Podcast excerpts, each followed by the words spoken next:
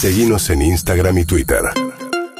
Arroba Urbana Play FM. Venimos charlando de los números de pobreza que se conocieron ayer. Eh, vamos a charlar un poquito con Mayra Arena. No sé si habrán visto y si no lo vieron todavía, porque en su momento se difundió muchísimo.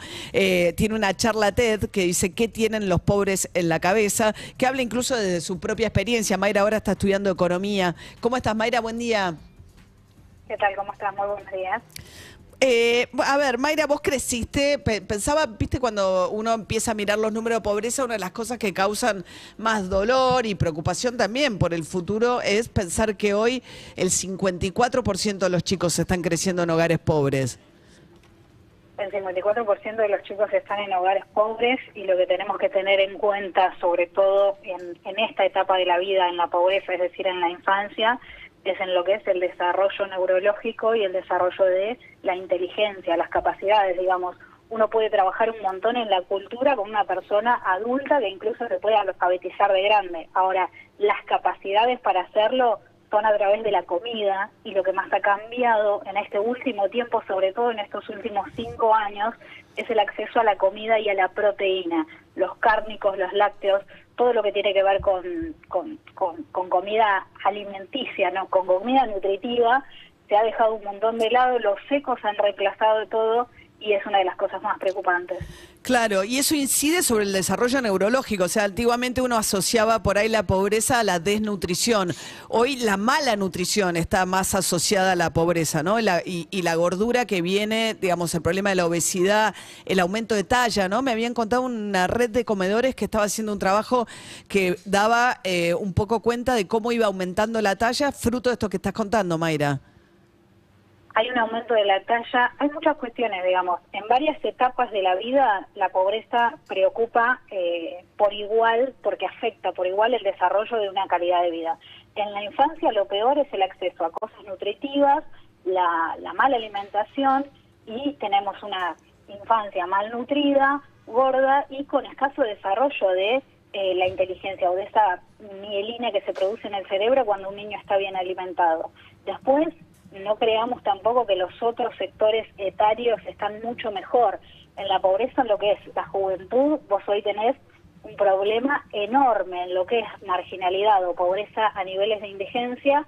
Las madres, la preocupación de las madres es que sus hijos adolescentes y jóvenes no caigan en la droga, no caigan en la venta de droga, no caigan en ninguno de los delitos por ahí que, que aparecen como posibilidad en las clases más medias o trabajadoras tirando a medias ahí, eso, esos que van y vienen y que están inestables, bueno, la inestabilidad es la única variable fija.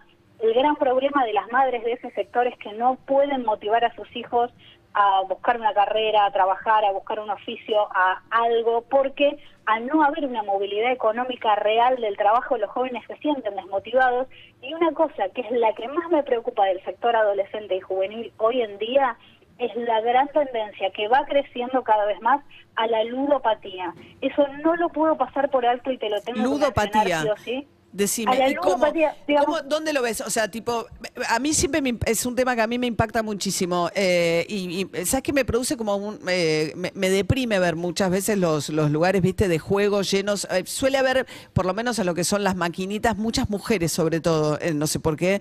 Y cuando veo entrar gente de día, todo digo, uff, y toda la idea de que hay un juego promovido por los estados y los municipios por la recaudación que significa y causan un daño tremendo. Este juego del que hablas es juego legal? ¿Es este tipo de juego u otro, Mayra? No, el juego de, que vos mencionás por ahí, el de la casa de bingo de las localidades, que suele haber uno por distrito, es verdad que es más común a mujeres y es más común a personas grandes, es decir, personas que ya no son activas y que eh, como parte de su tiempo, uno de sus pasatiempos es el juego. Ahora, lo que a mí me preocupa en la juventud es que al haber tanta desmotivación, al haber tan pocas salidas de crecimiento económico, al ser tan caro todo lo que para la juventud es una necesidad, el acceso a la computación, a los bienes eh, caros, bueno, lo que empieza a crecer es delitos nuevos, lo que empieza a crecer es una tendencia, las páginas de apuestas, por ejemplo, eh, con el Mundial fue furor, con Gran Hermano fue furor,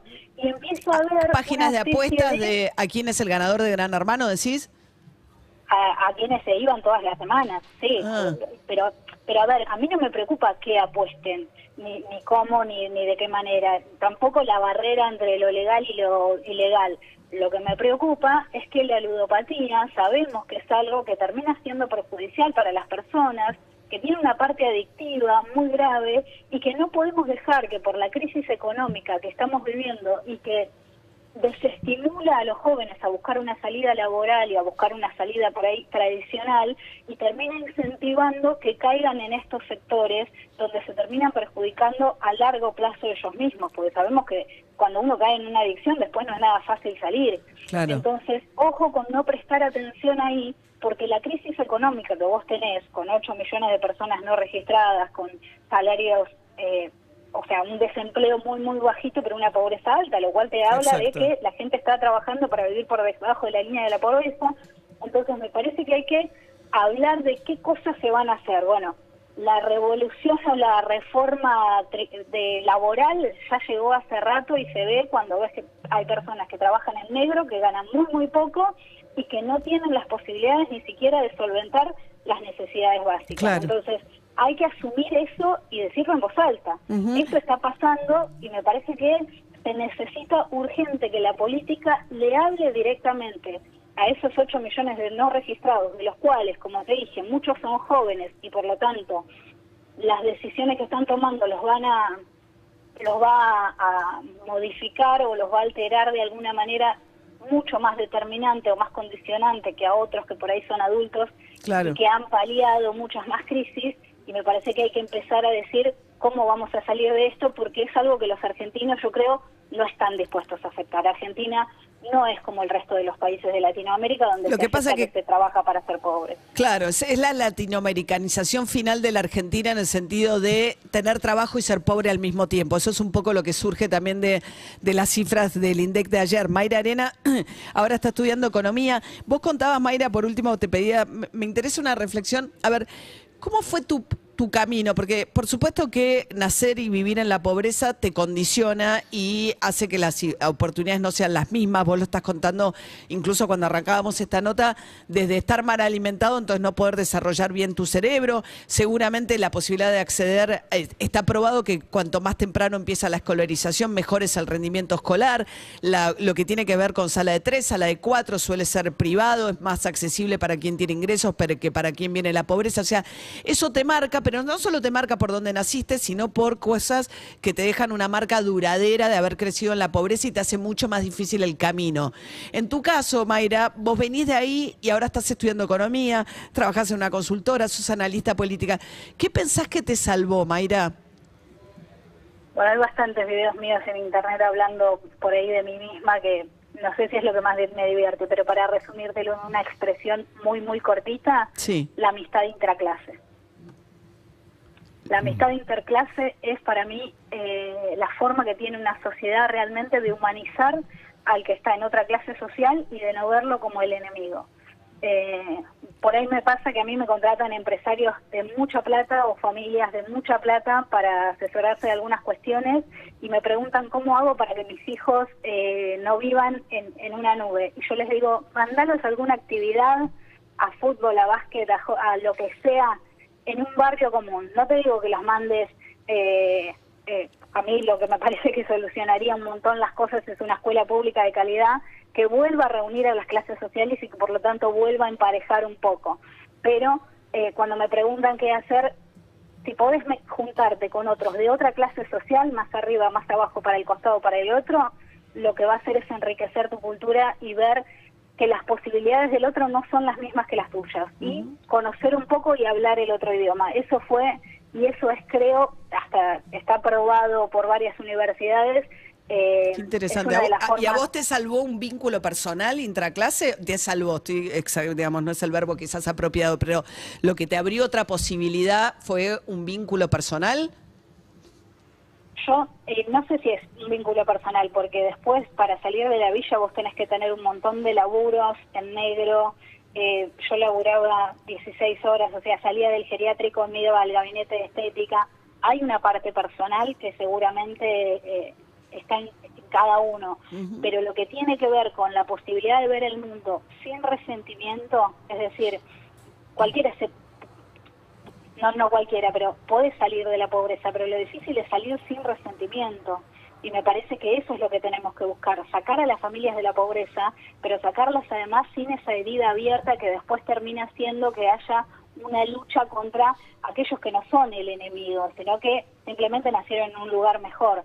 Entonces, al haberme hecho conocida contando la anécdota de cuando conocí un baño eh, de una amiga, y bueno, no me puedo olvidar de esa amiga y no me puedo olvidar de esa familia que me abrió las puertas de su casa para que yo conozca un baño de verdad. Son cosas que te marcan y son cosas que te abren mucho la cabeza y que te hacen humanizar al rico, que en ese momento para mí los ricos eran ellos que tenían un baño de material eh, con dos inodoros y, con papel higiénico con dibujitos, que para mí era una cosa de otro planeta. Imagínate que nosotros salíamos a pedir para comer. Entonces, a, la inversa creo que pasa lo mismo. Cuando al villero lo vemos solamente en el semáforo limpiando vidrios, eh, bueno, o, cuando lo vemos solamente en las noticias por, por algo que pasa, lo vemos de una manera Ahora, cuando logras relacionarte con una familia de la villa y logras humanizarlo y logras tener un vínculo, te das cuenta que es un ser humano igual que vos mm. y que los problemas que tiene y las formas de enfrentarlo obviamente están muy condicionados por el lugar de nacimiento. Entonces, me parece que la gran grieta que tenemos eh, es precisamente entre esas clases bajas que hoy están en una marginalidad total, pero no nos relajemos, y esto es muy importante recalcarlo, no nos relajemos con las clases trabajadoras, porque un rapi o un bachero lo que tienen hoy en día es la voluntad soberana de trabajar todos los días incansablemente por una plata que no les alcanza, pero guarda, porque están a un accidente de caer en la marginalidad. Entre esas personas y el Estado no existe nada, y eso es lo que hace que esta crisis sea tan particular.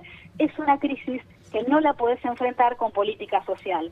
Los pobres de hoy son pobres trabajadores y no van a agarrar un programa o una política social porque no lo están buscando. Lo que necesitan es una reforma de trabajo que los beneficie y un, yo creo, modelo económico que realmente haga que trabajar valga la pena como históricamente ha sido en Argentina, donde trabajar da movilidad. Te salvaba, claro, te da movilidad.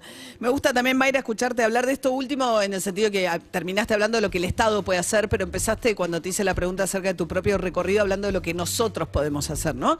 En todo caso, eh, está bueno también pensar, no porque la responsabilidad sea individual de cada uno de nosotros, pero sí pensar si podemos aportar algo y escucharte contar tu anécdota personal sirve también para que cada uno de nosotros quizás nos replanteemos eso también. Bueno, Mayra, eh, Mayra Arena, perdón, consultora, analista política. Eh, bueno, vean, escucharla hablar siempre es muy inspirador. Eh, a mí no me gusta mucho la palabra inspirador porque creo que está un poco usada en demasía con relación a qué, qué cosas... ¿Eh?